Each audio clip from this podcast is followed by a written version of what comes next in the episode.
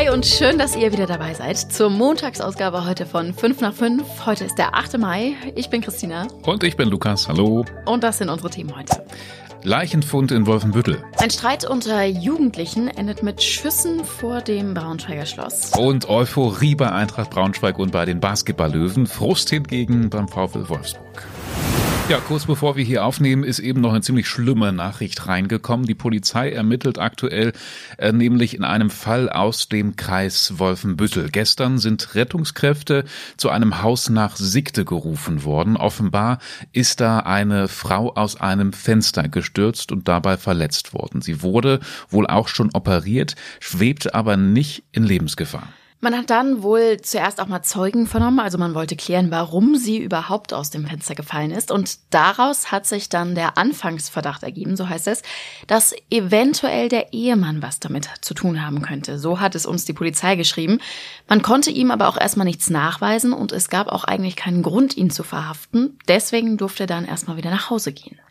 Ja, und im Laufe des Vormittags gestern ist der Mann dann tot im Wald zwischen Sigte und Kremlingen gefunden worden. Die Polizei sagt, alle Hinweise deuten darauf hin, dass er sich möglicherweise selbst umgebracht haben könnte. Normalerweise berichten wir ja eher nicht über Suizide, weil dieser mögliche Suizid jetzt aber im Zusammenhang mit dem Sturz aus dem Fenster hängen könnte, machen wir hier mal eine Ausnahme. Sobald wir dazu mehr wissen, lest ihr es natürlich bei uns auf der Homepage. Wir verlinken euch den Artikel natürlich in den Shownotes. Ich finde ehrlich gesagt, es klingt fast wie in einem Mafia-Film. Schüsse vor dem Braunschweiger Schloss. Am Freitagabend hat es offenbar eine Auseinandersetzung zwischen Jugendlichen gegeben, am Hintereingang quasi, also da auf dem Anna-Amalia-Platz. Und beteiligt waren auch echt eine ganze Menge Leute.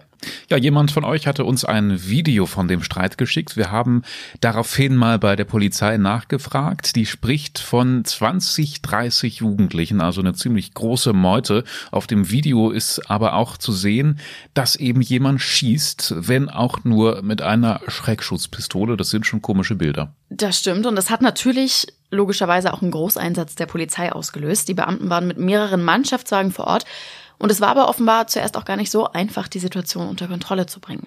Ja, letztendlich mussten dann alle Jugendlichen mit auf die Polizeiwache und sind da dann von ihren Eltern abgeholt worden. Dem 16-jährigen Schützen aus Salzgitter droht jetzt aber eine Anzeige, weil er eben gegen das Waffengesetz verstoßen hat. Ganz wichtig, aber zum Schluss noch zu sagen, zum Glück ist wirklich einfach niemand verletzt worden. Hm, letztendlich unterstreicht es aber auch so ein bisschen äh, das Image des Bohlwegs und der ganzen Gegend ums Schloss genau, herum. Rund ums Schloss. Äh das zeigt sich auf jeden Fall. Wir haben das ja vorhin auch bei Instagram gepostet, auch schon so ein bisschen in dem, was ihr drunter schreibt. Da, ja. da, da tobt das Leben im positiven wie auch teilweise im negativen Sinne.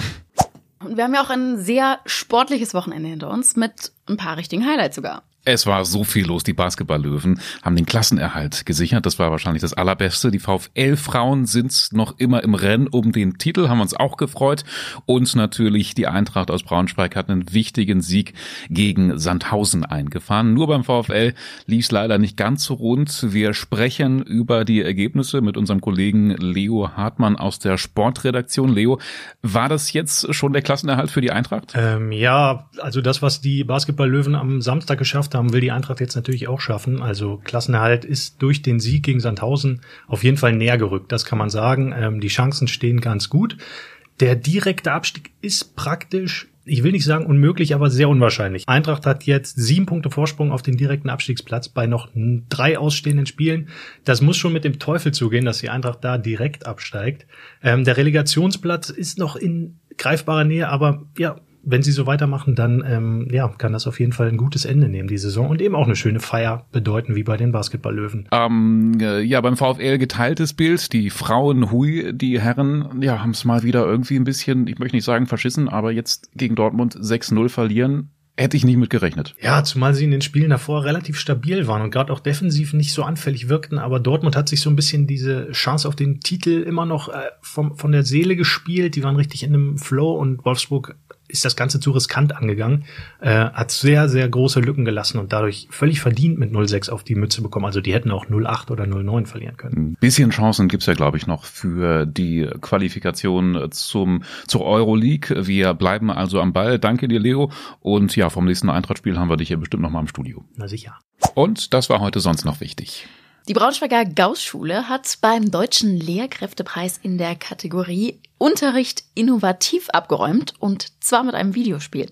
Das haben Oberstufenschüler und Lehrer zusammen entwickelt und das soll eben helfen, den Stoff in den sogenannten MINT-Fächern, also in diesem ganz konkreten Fall in den Fächern Bio, Chemie, Informatik, Mathe und Physik, einfacher und auch schüler- und realitätsnah zu vermitteln. Hm, und ganz konkret sieht das dann so aus, dass man in dem Computerspiel zurück in den Harz der 30er Jahre reist mit einer Zeitmaschine. Und wie das immer so ist, geht die dann kaputt und man muss Aufgaben lösen, um sie zu reparieren. Und die sind dann eben aus den jeweiligen Unterrichtsfächern. Was ich aber ehrlich gesagt auch richtig cool finde, ist, dass man die Aufgaben eben nicht nur am PC löst, sondern zum Beispiel im Bio, da muss man dann auch mal eine Bodenprobe analysieren oder so, um die Lösung rauszukriegen. Ja, das finde ich auch mega und aber auch, dass äh, das jetzt fester Bestandteil des Lehrplans ist. Also das war keine einmalige Aktion, sondern wird jetzt immer wieder ähm, fortgeführt. Eine Woche in der elften Klasse ist an der Gauss-Schule jetzt also Computerspielen angesagt. Finde ich super. Ich auch. Ich wünsche, es hätte es bei mir auch schon gegeben. Ja, wir sind zu, zu früh geboren. BS Energy macht im Juli einen Versorgungstest. Das hat der Energieversorger angekündigt und das heißt, dass dem Trinkwasser für eine Woche mehr Grundwasser zugemischt wird aus dem Reservewasserwerk am Bienroder Weg. Ja, das heißt konkret, dass der Härtegrad steigt für eine Woche von eins auf drei und das heißt wiederum, dass ihr dann eventuell zum Beispiel ein bisschen mehr Waschmittel zum Waschen braucht oder auch mehr Klarspüler für die Spülmaschine. Das lässt sich aber an den meisten Geräten auch einstellen und ich weiß eigentlich jetzt schon, dass ich das nicht tun werde. Also jetzt auch nur auf den Härtegrad des Wassers zu achten, ist ein bisschen zu viel des Guten. Wir sagen aber auf jeden Fall nochmal Bescheid. Also, genau.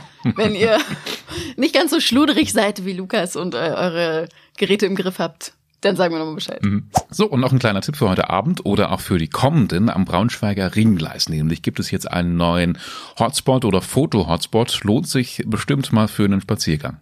Allerdings erst nach Einbruch der Dunkelheit, denn wir sprechen von einer neuen Lichtinstallation. Sieht so ein bisschen aus wie damals beim Lichtparcours im Sommer, also an der sogenannten Graffiti-Brücke am Westbahnhof.